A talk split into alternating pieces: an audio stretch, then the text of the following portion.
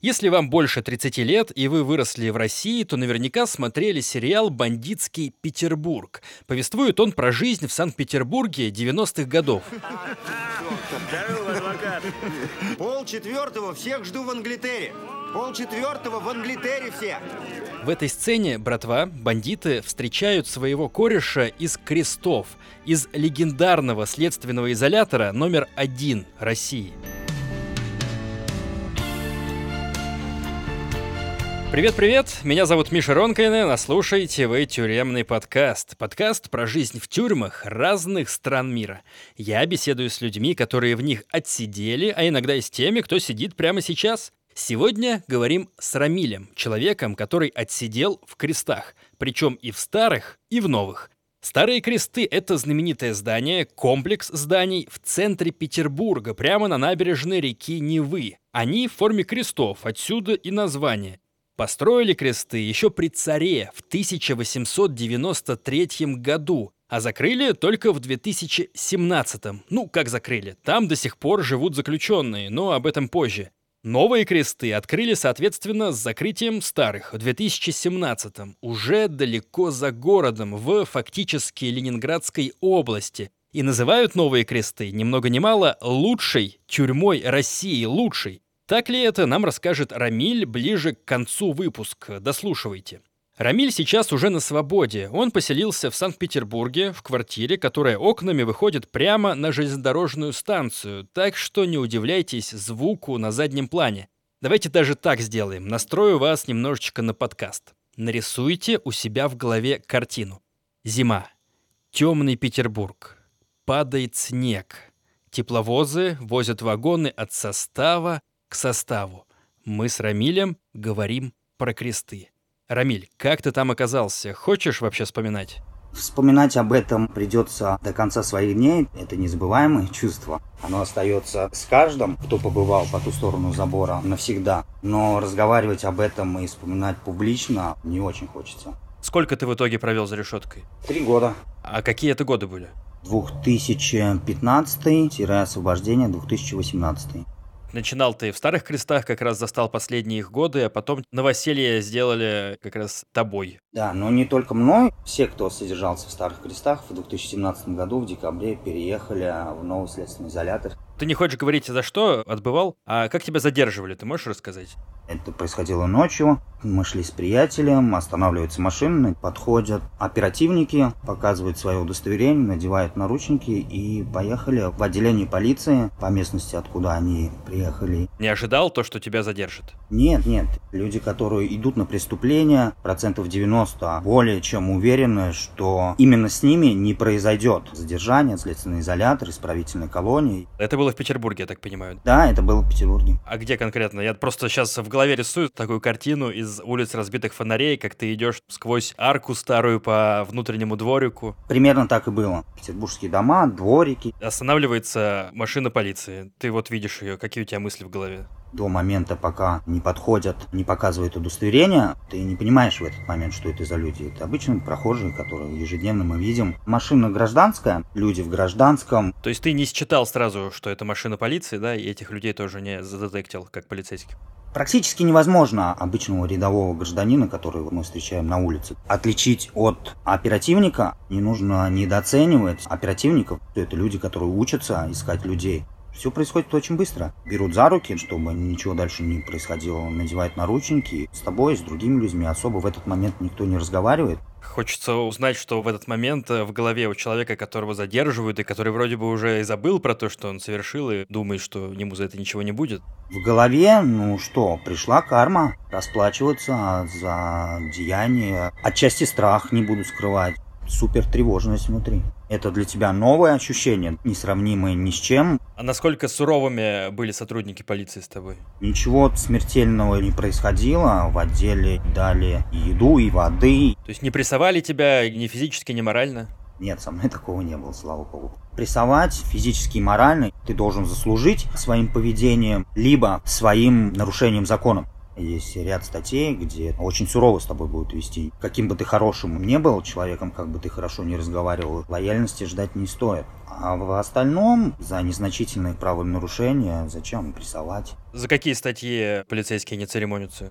Терроризм, изнасилование малолетних, убийство. Здесь пощады ждать не стоит. Я так понимаю, тебя закрыли до суда. Суд решил, что ты недостаточно благонадежен, чтобы оставлять тебя на свободе. На тот момент у меня была регистрация, прописка другого региона, а не Санкт-Петербурга. И в этом случае меры пресечения взять под стражу. В моем случае кресты. Ты до этого знал что-то про кресты вообще, что это за место? Много-много лет назад впервые я посетил Петербург, ездили по городу, катались, смотрели достопримечательности, подъезжал к крестам, и нам рассказали про следственный изолятор, четыре луча, два здания, а об остальном я ничего и не знал о крестах.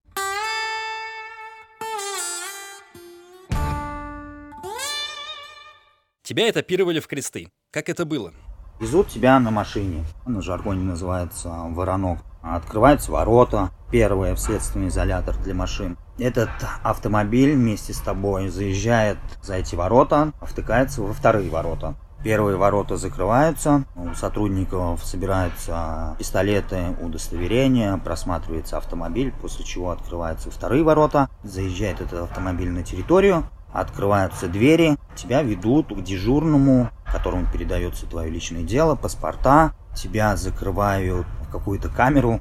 Камера размером квадратов 10, если есть, это хорошо, наверняка это меньше. Раковина есть с водой, открытый туалет, Просто дырка в полу или с унитазом? Везде по-разному. Где-то дырка в полу, где-то с унитазом. Две-три лавочки длиной полтора метра. На самом деле внутреннее состояние ужасное прокуренная, все стены исписанные, черные. Если в сравнении взять то, что в фильмах мы видим, в какой-то притон заходят сотрудники полиции, все валяется, все грязно, все ужасно. Там примерно то же самое. Первая камера, куда тебя запирают сразу после воронка, это что-то типа очереди. Сотрудники поочередно разбираются со всеми, кто приехал. Угу. Боксики в тюремном жаргоне их называют. Их очень много кто-то везут на следственные действия, кого-то на суд. И все проходят через эти боксики. И сколько туда людей набивается в 10 метров?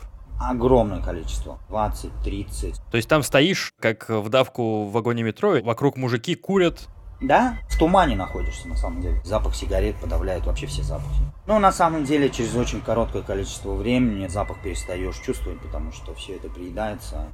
А какие-то еще запахи в тюрьме существуют, или это вот только бесконечный запах курева? Те передачи, которые приходят со свободы, те вещи, которые приходят, и даже продукты, вот они имеют запах. Запах свободный, запах дома, запах родни. Это резко режет обоняние.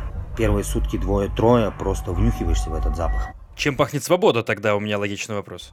Дома в обыденной жизни мы этого не замечаем, он вкусно пахнет. А вот уже когда там получаешь эти запахи, то есть нужно здесь отметить, что в тот момент, когда лишаешься свободы, все, что происходит с тобой дальше, это ожидание того, когда это закончится. И именно когда со свободы что-то, именно родное, домашнее, здесь режет обоняние.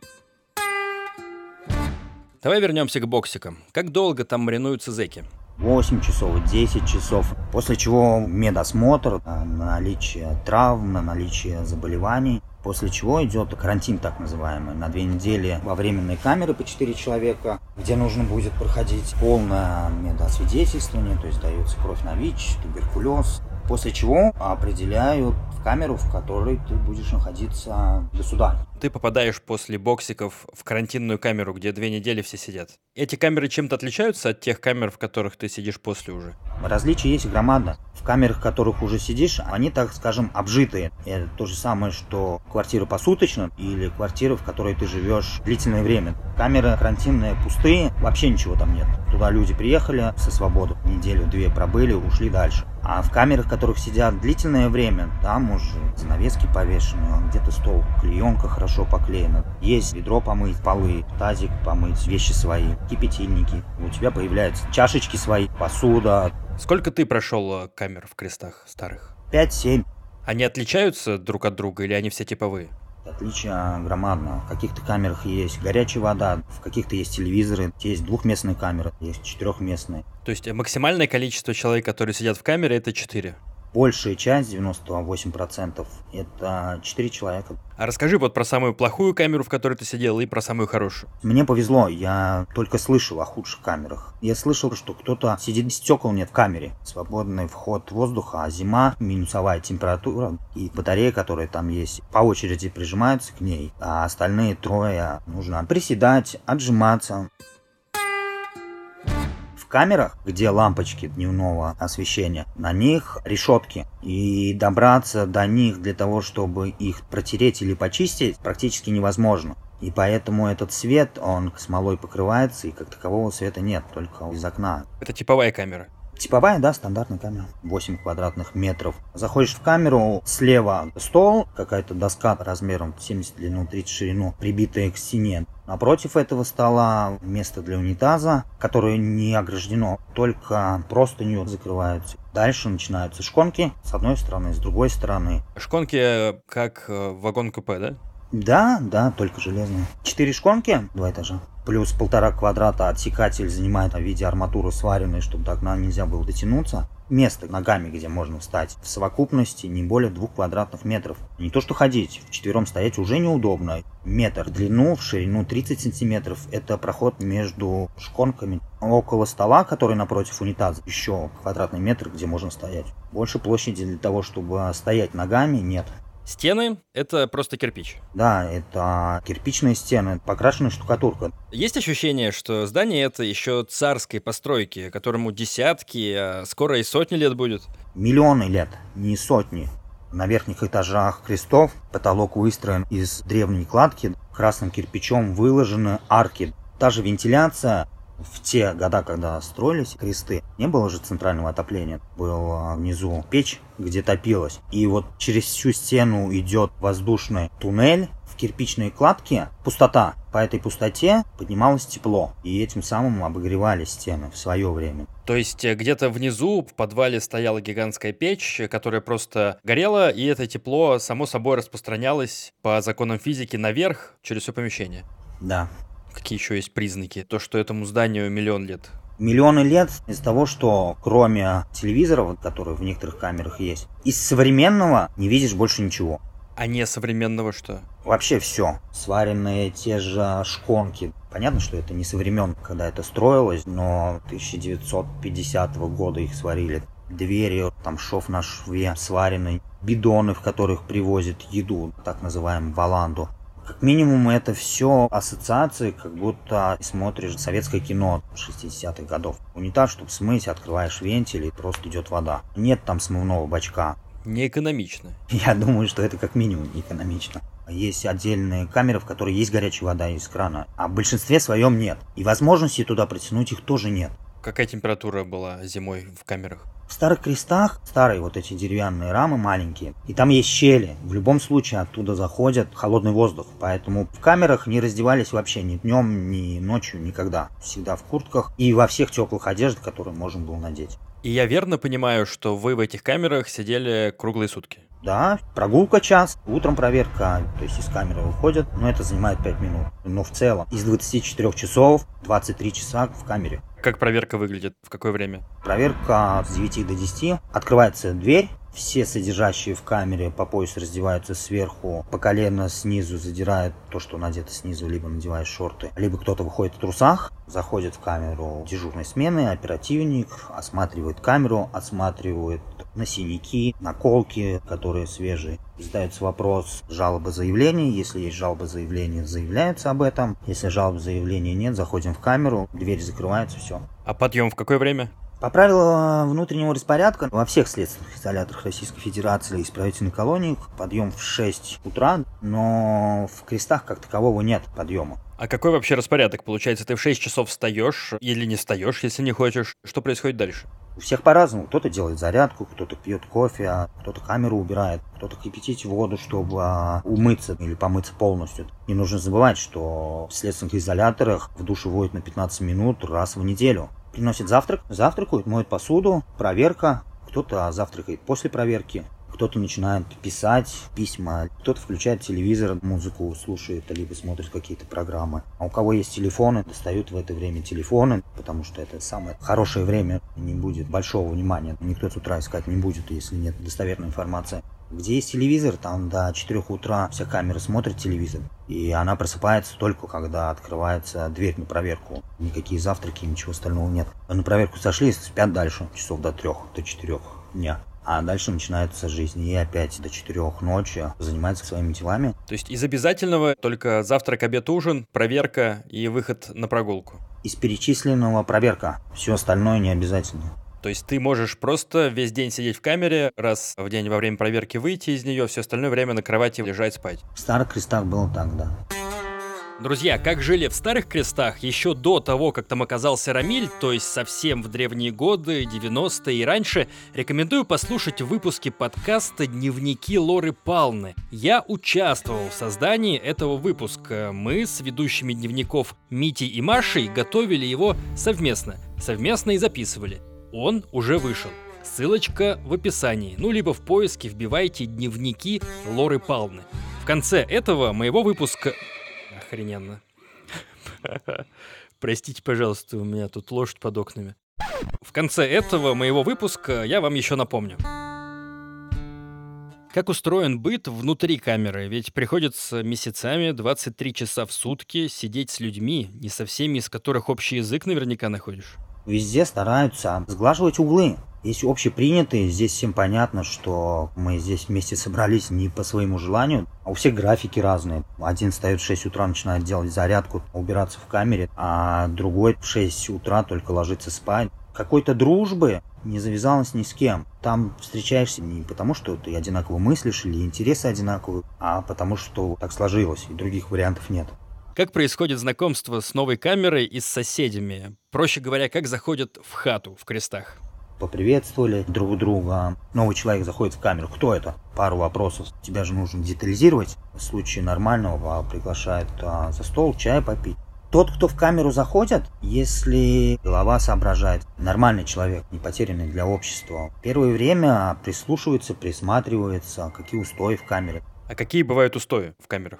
Устоев на самом деле очень много. Кто-то держит дорогу с 10 ночи до 6 утра. Коней закидывают, веревочки тянут. Своеобразные соцсети пишут друг другу письма, что-то узнать, либо передать. Да, я поясню для слушателей, что дороги — это такая система сообщений в тюрьмах, в СИЗО, когда веревочки, ниточки тянутся по стенам между камерами, и таким образом из одной камеры в другую, в третью, в четвертую доносятся какие-то сообщения, даже иногда и что-то крупногабаритное по этим дорогам проходит, верно? Все верно. То есть в крестах такое было в старых? Да, и в новых, а и в старых. И просто по пальцам пересчитать можно следственные изоляторы в России, где этого нет. В камерах всегда есть главный по камере, или нет? Лидер так обозначен. Моральный, духовный, физический. Везде есть лидирующая позиция, а есть, которая не хочет брать на себя. Это есть везде. В тюрьме то же самое. То есть нету такого, что кто-то там сидит и говорит, меня смотрящий по тюрьме поставил главным в этой камере, я буду решать, что здесь как происходит. В каких-то камерах такое есть. Есть и смотрящий не только за камерой, а за всей галерой или продолом. Это ряд камер, либо целый этаж. Везде по-разному. Поэтому здесь, смотря куда попадешь. Но вообще в СИЗО именно в камерах рулят блатные порядки. Или нет? В большинстве своем, да. То есть ты заходишь, и тебя начинают пробивать, кто-то есть, сообщения по дорогам посылают. Как это происходит? По дорогам посылают или нет, это опять же устой камеры. Кому-то это нужно. В каких-то камерах собрались люди, которые думают только о свободе. И вообще им не нужно лезть в чужую жизнь. Самое главное, чтобы он не был предателем, гадом, террористом, а насильником. Почему насильники? Террористов их раз-два и обчелся. А насильники их много. Им, конечно же, пощады не стоит ждать ни от сотрудников администрации и ни от тех, кто сидит в том числе. Как относятся к насильникам? Так как они и заслуживают. Нигде никто не поможет, не протянет руку помощи, это точно. За людей таких не считают нигде. Вообще преступление это плохо. Ну и из плохих преступлений есть разграничение. Одно дело украл, это считается чуть ли не элитными преступлениями. А другое дело в отношении именно слабых. Это дети, жены, ужасно относятся. В СИЗО это в меньшей степени, потому что их прячут, сотрудники администрации сажают себе подобными, доезжают до исправительной колонии. 99% уходят к обиженным. И тут уже смотря какой лагерь исправительной колонии. В одной его только изнасилуют и определят ему угол. И то, что он должен дальше делать. А в другой забьют палками. А в каких-то колониях просто к обиженному уйдет. Но в любом случае это низшее звено. Скажи, пожалуйста, как кормят в Старых Крестах? Достаточно хорошо, если брать по тюремным меркам. Можно ли без помощи соседей или поддержки со свободы прожить на этой баланде? Можно. Не будет ни туберкулеза, ни какого-то истощения. Кормили прилично. Что за блюдо? Завтрак типичный или обед? Опиши, пожалуйста. Завтрак типичный. Каша пшеничная, рисовая, овсяная, гречневая, пайка хлеба, кусок чай сладкий. И если кто-то стоит на определенном виде питания, так скажем, диета, это ВИЧ больные, туберкулез, добавляется еще яйца, каша на молоке, плюс само молоко. Это завтрак. Обед, суп и второе, плюс кисель либо молоко, также хлеб.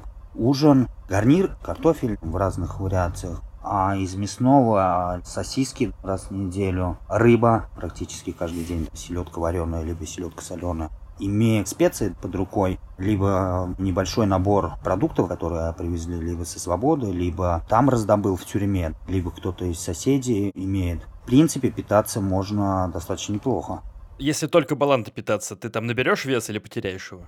Тут в зависимости от физиологии человека и его состояния внутреннего. Если человек очень сильно переживает, не находит себе места, если вот этих переживаний убираем и состояние более-менее стабильное, калорий поступает достаточное количество, движения минимальное, особенно в старых крестах. В большинстве своем лежишь и вес набирается. Эту еду дают через окошко, и вы ее едите на кроватях, потому что стол небольшой, туда всем не уместится. Там на первых шконках на углу были такие мини-столы прикручены, и на кроватях это все происходит, да, конечно. А хорошими полками считались нижние, верно я понимаю? Да, потому что они выгоднее, лучше, интереснее, чем наверху. Вообще такая энергетика, как будто в поезде, вот эти двухъярусные спальные места, проход узенький. Я достаточное количество в молодости ездил на поездах, и вот это вот неудобство, снизу сидит посторонний человек, тебе приходится залазить наверх, потому что это его место, и он хочет поспать. Наверху я не могу ничего, кроме лежать. Здесь примерно та же история. Лежишь, потому что либо ты кому-то мешаешь, либо кто-то тебе мешает. Но наряду с этим можно выстроить и свой распорядок дня, график, бытовые условия. Ты сравниваешь это с энергетикой поезда. Тебе казалось, что ты мчишься куда-то. Нет, там останавливается все, и время останавливается, и по большей части жизнь останавливается. Ты остаешься наедине с собой, со своими мыслями. Тут как раз думать, вспоминать, анализировать. Я уже спросил в начале нашего разговора, повторюсь, э, самая хорошая камера, про самую плохую ты сказал, самая приятная, запомнившаяся тебе камера в Старых Крестах, какая она была? Их было две на самом деле, друг напротив друга. Приятные люди там сидели. Была горячая вода. Для меня это было немаловажно, потому что я занимался спортом целыми днями. Был достаточно неплохой ремонт. По тюремным меркам не luxury, хотя телевизор, пол линолеум. Не нужно забывать, что на полу бетон во многих камерах. Вот эти камушки, они с тобой всегда. И лучшей камере был вид неплохой на него, что тоже немаловажный фактор. Хотя я к окошку старался не подходить, потому что это все тревожило. Особенно ночью тусовка какая-нибудь плывет и проецируешь это на себя, что эх, так сложилось. На 9 мая техника, а тоже ее видишь, видишь машины, проезжают мимо крестов, дают сигналы машины в качестве поддержки заключенным. Ах, кресты вы, мои кресты, судеб сломанных полверсты. Не гони, тормозни, таксист, пусть услышит Санек мой свист. То есть там есть камеры, которые с видом на Неву, и в них сидят люди? Да, вид на Неву, и их достаточное количество, то есть это не одна, не две, не десять. В 4, в 5 утра, когда рассвет, свежесть идет из окна в летнее время года, к окошку, конечно, я подходил. Безлюдно достаточно. Смотришь или небо смотришь. Заряжаешься немножко. Задача – день прожить. День прошел, срок стал на день короче. С людьми снаружи, которые приходили, ты переговаривался, может, перекрикивался? Я нет. А вообще в целом, да, на улицу кричат и переговариваются. Это и в новых крестах. В новых крестах, причем а, много больше, это имеет место быть.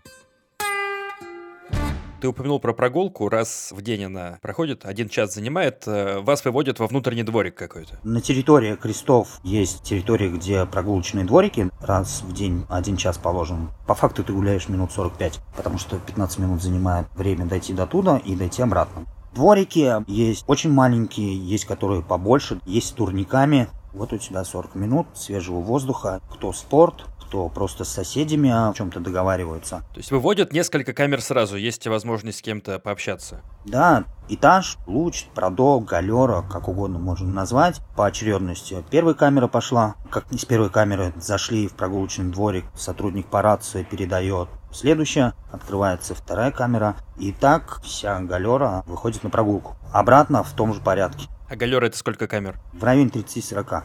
И плюс огромный в том, что если все вышли, дверь в камере остается открытой. Открываешь окошко, и вот этот час камера проветривается сквозняком. Этот дворик, он находится внизу, на земле, или это где-то, может быть, на третьем этаже, на четвертом? В старых крестах это находилось на земле, в новых крестах это на крыше.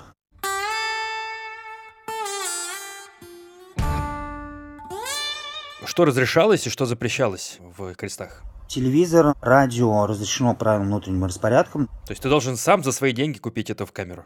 Это разрешенный предмет, так же как передача разрешена 30 килограмм в месяц. То есть если тебе кто-то привез, у тебя ее примут. Если никто не привез, значит не примут. Телевизор то же самое. В камере если есть, то замечательно. Если нет, это не обязанность администрации. Передать телевизор могут родственники через общественную наблюдательную комиссию ОНК. То есть приезжают в определенный день, привозят новый телевизор, пишут заявление. Это телевизор, который отдают в дар следственному изолятору, именно на эту камеру. Если ты из этой камеры переезжаешь, то телевизор остается в той камере, с которым он закреплен. А что было запрещено, но тем не менее это было там? Телефон, алкоголь, наркотики. Те же дороги, они тоже запрещены. Во двориках разговаривать с соседним двориком, это тоже запрещено, но это мелкие нарушения, на которые в большинстве своем закрываются глаза телефоны, алкоголь и наркотики – это тяжелый запрет, в котором исключения нет практически никому. Но тем не менее, я так понимаю, люди там употребляют наркотики и курят, и нюхают. Так же, как и на свободе. И продается, и употребляется.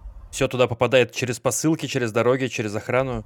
По-разному. Кто-то через суд тащит, кто-то через передачку, кто-то находит выходы через сотрудников администрации со свободой, кто-то изнутри договаривается с сотрудниками администрации. Способов очень много. Сколько стоит бутылка водки? Да я не думаю, что кто-то покупал со свободы именно бутылку водки, потому что самогон гнали сами в камерах. Механизм очень простой. Если с свободой тебе в камеру принесут дрожжи, так это вообще замечательно. Но в большинстве своем из того хлеба, который приносится в камеру баллады ежедневно, складывается его в наволочку, Через день-два он становится мокрым, плесневеет, после чего день, два, три нужно проветрить, просушить. Дальше в пятилитровую канистру заливается вода с сахаром теплая. Туда самодельные дрожжи, хлеб заплесневелый. День-два это стоит либо в теплом месте, либо в батарее. После чего брага готова к тому, чтобы делать из нее самогон. Самогон делать следующим образом. В ведро, в тазик, в любой сосуд. На низ ставится кусочек кирпича, либо любое неподверженное температуре кипения предмет. На него кладется ведро пластмассовое, как правило, это из-под майонеза литровое, которое есть. В само ведро заливается эта брага ниже уровня вот этого ведра или сосуда, которого мы поставили на кусок кирпича. Сверху накрывается пленка которая чуть-чуть провисает вниз по центру. В брагу закидывается 2-3 кипятильника, сверху закрывается пленка и ставится это в раковину. И на эту пленку открывается кран с холодной водой, чтобы остужало эту пленку. Соответственно, включается в розетку кипятильники, брага начинает кипеть. Законом физики начинается испарение. Спиртосодержащие пары ударяются в эту пленку, со всей площади капельки стекаются в середину и начинают капать вот в этот сосуд, который у нас стоит посередине. Капает туда спирт. Пленка это герметично закрыта, чтобы не было запаха. И через 30-40 минут сосуд литровый заполняется самогоном. Выключаются кипятильники. Когда открываешь тазик или ведро, вот этот момент очень быстро нужно сделать, чтобы где-то на галере не ушел запах. Соответственно, получается литр на 3 литра самогона сколько нужно времени, чтобы его сделать? На литр где-то 40-45 минут. Соответственно, на 3 литра с запасом возьмем 3-4 часа. Потому что это не непрерывный процесс. Только на горе слышится открывание дверей, кипятильники выключаются, прячется быстренько. А что грозит, если это вдруг обнаружат? По правилам грозит ШИЗО, штрафной изолятор. В большинстве своем кто-то один из камеры берет это все на себя, либо едет в ШИЗО, либо просто нарушение пишется. На практике камера разъехалась по другим камерам. Вот это однозначно. То есть эти четыре человека вместе дальше не сидят. Любой переезд из камер – это дискомфорт. Это минимальное наказание. Если были замечены в сильном состоянии алкогольного опьянения, возможно, вот эти люди поедут на больничное отделение, их привяжут и будут колоть. То есть это тип наказания отправиться в больничное отделение, чтобы вас там кололи какими-то психоактивными веществами? Да. Но тем не менее, все равно гнали и употребляли. Всегда гнали и употребляли.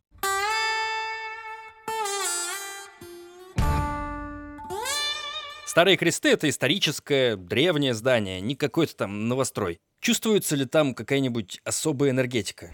Буквально два года назад кто-то из журналистов снял фильм про старые кресты. И в нем последний начальник следственного изолятора, который сейчас на пенсии, ему задают этот же вопрос, и он говорит, ребята, здесь нет ни одной камеры, в котором бы ни разу не умер человек. Поэтому, как вы считаете, какая здесь энергетика? Мрачно и энергетика. Не скажу, что положительно. Какие звуки в старых крестах? Что ты слышишь там, когда сидишь в камере? Ночью крики из камер камеру кричат, дозываются друг друга, чтобы поговорить. У меня были всегда беруши. Засунул и крепко спишь, чтобы в 6 утра проснуться, пойти зарядку начать делать. Днем, когда идет обыск, начинают предупреждать друг друга. По стене два по два ударили, понятно, обыск. Получается, есть какая-то азбука Морзе тюремная. Два удара по два, это значит, что идет обыск. А еще что есть? Три раза ударил в пол или в потолок. Зовешь, чтобы кинуть дорогу. Пятерочка, как футбольные болельщики делают, это благодарность. Пятерочка это вот это та-та-та-та-та? Да, это благодарность. Я слышал, что в Старых Крестах был бунт из-за ужасных условий содержания. Ты что-то вот знаешь про это? Насчет бунта, не знаю, про какой ты имеешь в виду. Эти бунты, мини-бунты, выхождение на голодовку, они были, есть и будут всегда, неважно от какое это учреждение. И в Новых Крестах тоже целый галер выходил на голодовку. Поэтому, если идет речь о каком-то масштабном бунте, которые попали по центральным СМИ, наверное, в те же 90-е годы в этих камерах по 60 человек находилось. Так, на секундочку. Где 4 человека сейчас? Да, люди из тех времен, которые опять садятся туда, они рассказывают, это достоверный факт. И ФСИН не скрывает. Поэтому то, что там на голодовку или на бунт выходили в те года, ну, разумеется. Почему происходят мини-бунты сейчас? Несколько камер соберется, либо целая галера и даже несколько этажей, отказывается от еды, начинают стучать в двери. По причине в какой-то камере кому-то стало плохо. Проблема с медициной, она есть там один врач на все СИЗО, еще и не факт, что он на месте. И если человеку плохо на грани жизни и смерти, арестанты начинают кричать, стучать в двери, и реакция администрации, конечно, сразу же идет. Оперативник вызывает врача. Какие-то последствия за это идут, за то, что вы начинаете бунтовать? ОМОН, э, спецназ не врывается, не начинает всех мутузить? Тут не нужен ОМОН и спецназ, там оперотдела-то хватит, чтобы разобраться с камерой с одной, с двумя и с тремя по очереди. Последствия бывают, когда подследственный сам перегибает палку. Начинает хамить, ругаться, качать свои права, переходить на личности. Бывали случаи, из камер кто-то ударит сотрудника. Конечно, попадало ему и физически в том числе.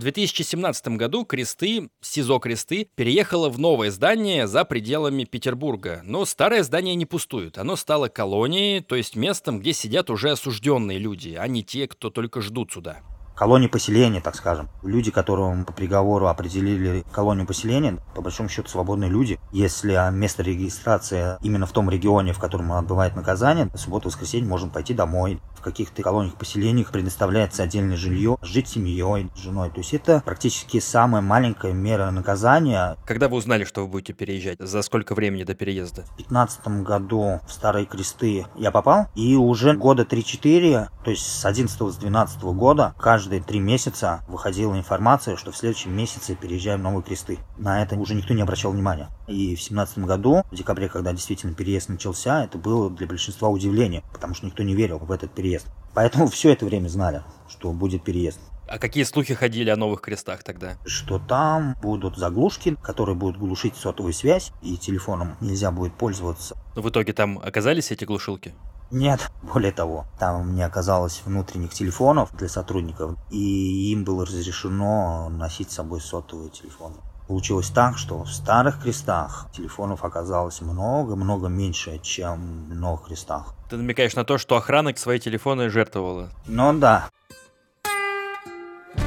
Новые кресты, как они отличаются от старых? глобально небо и земля. Вот ты когда переехал, у тебя какие эмоции были? Уф, неужели такое возможно? Спасибо Богу, спасибо всем, что произошло такое чудо. Говорить о том, что новые кресты это санаторий, это мало сказано. Не каждый хостел может равняться с новыми крестами. Это сезон номер один в России по условиям содержания. Больше такого нигде нет. Огромная площадь, одноярусные постели, шконками их назвать очень тяжело. Деревянные полы, нет вот этого бетона и огромный туалет, закрывающий дверью, 2-3 квадрата, горячая вода, все новое, на каждого по 9 квадратов, что в двухместных, что в четырехместных. По 18 метров на двухместную комнату? Да, можно танцевать, гулять, идеальное отопление. Окна герметичные на закрывании, там не сквозит. То есть там можно открыть-закрыть окно, как в квартире? Да, там посередине небольшое размером 30 сантиметров. Маленькое окошко открывается. На лето можем было вообще попросить, чтобы вот эту форточку вообще сняли.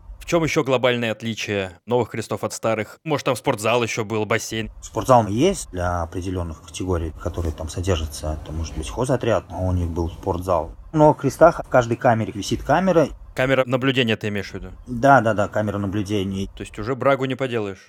Сделаешь. Есть же туалет закрывающийся. Более того, сотрудник, который заступил на смену, он, он не может сидеть круглосуточно, смотря мониторы. Ему нужно с хозотрядом разносить пищу. Это 2-3 часа. В это время спокойно ты занимаешься той же брагой и телефоном. Контингент тот же, кто сидит. Сотрудники те же, руководство тоже. Получили все то же самое, только условия бытовые гораздо-гораздо лучше. Питание немножко улучшилось. В целом заключенные обрадовались тому, что произошло. Большая часть порадовались, конечно.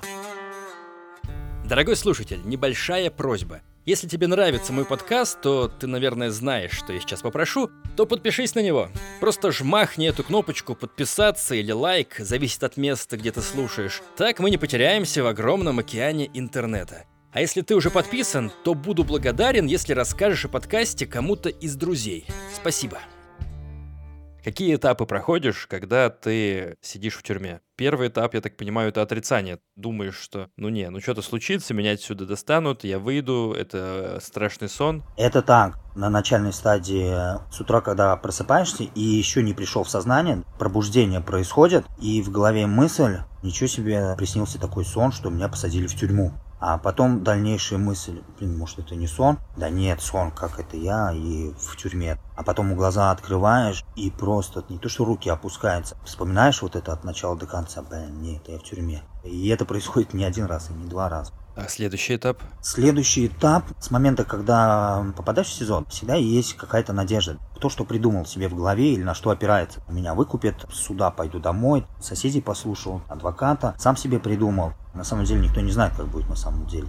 В большинстве своем люди ждут приговора. И вот когда получают приговор, здесь тоже у всех по-разному, но в большинстве своем второй ужас, испытание, потому что в любом случае надеешься на то, что после суда пойдешь домой когда получаешь приговор. Вторая стадия – осознание, что вот этот срок нужно будет сидеть. И третья стадия осознания уже, что ты все в тюрьме и нужно обустроить свою жизнь, чтобы срок быстрее шел, провести время с пользой, книжки читать. В моем случае я очень сильно ударился в режим спорта. То есть прям жить в тюрьме начинаешь уже только после приговора? В большинстве своем. Есть этап, когда подходит свобода, время останавливается снова. То есть вначале оно стоит, и когда на горизонте свобода, время останавливается заново. До свободы осталось каких-то полгода, но он становится как новый срок. Неделя тянется очень долго. И заключительная стадия, когда освободился, кайф освобождения не сравнить ни с каким кайфом, который можешь испытать на свободе.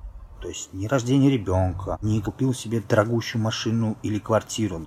Кайф освобождения, он уникальный. Люди несут его всю жизнь, если второй раз и третий раз не попадается, потому что там уже становится обыденностью это освобождение. Нужно понимать, находясь в камере, каждый день похож на вчерашний день сурка. По большому счету в телевизоре только цвета видишь. Ты не зависишь от себя, ты не можешь ничего, ты должен приспосабливаться, должен следовать тем или иным правилам. На свободе тоже правила есть, нельзя на красный свет переходить. Но у тебя есть выбор, нельзя на красный свет переходить, налево повернул, там зеленый свет, туда перешел люди, которые освобождаются, и я понимаю, какой кайф они сейчас испытали. Это небо без решетки, этот запах. Нету этих кандалов, нету проверки. Ты все, свободный человек.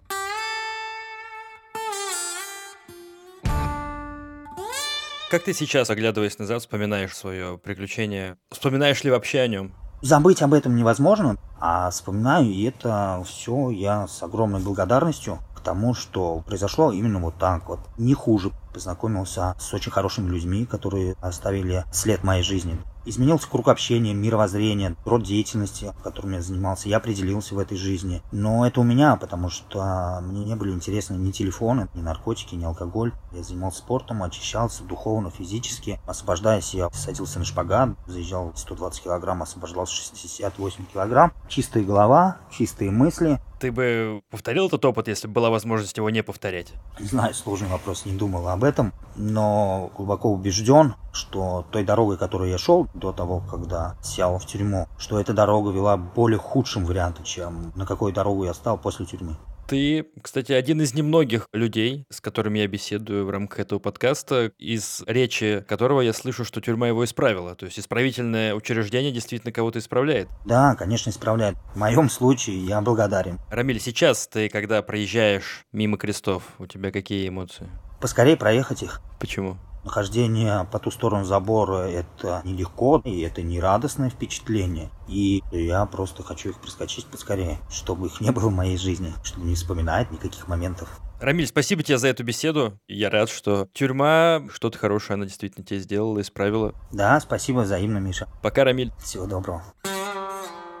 Друзья, спасибо и вам, что дослушали выпуск до конца. Заглядывайте в мой телеграм-канал, я туда уже выложил фотографии крестов и другие интересные материалы по теме подкаста. Ссылка на мою телегу в описании.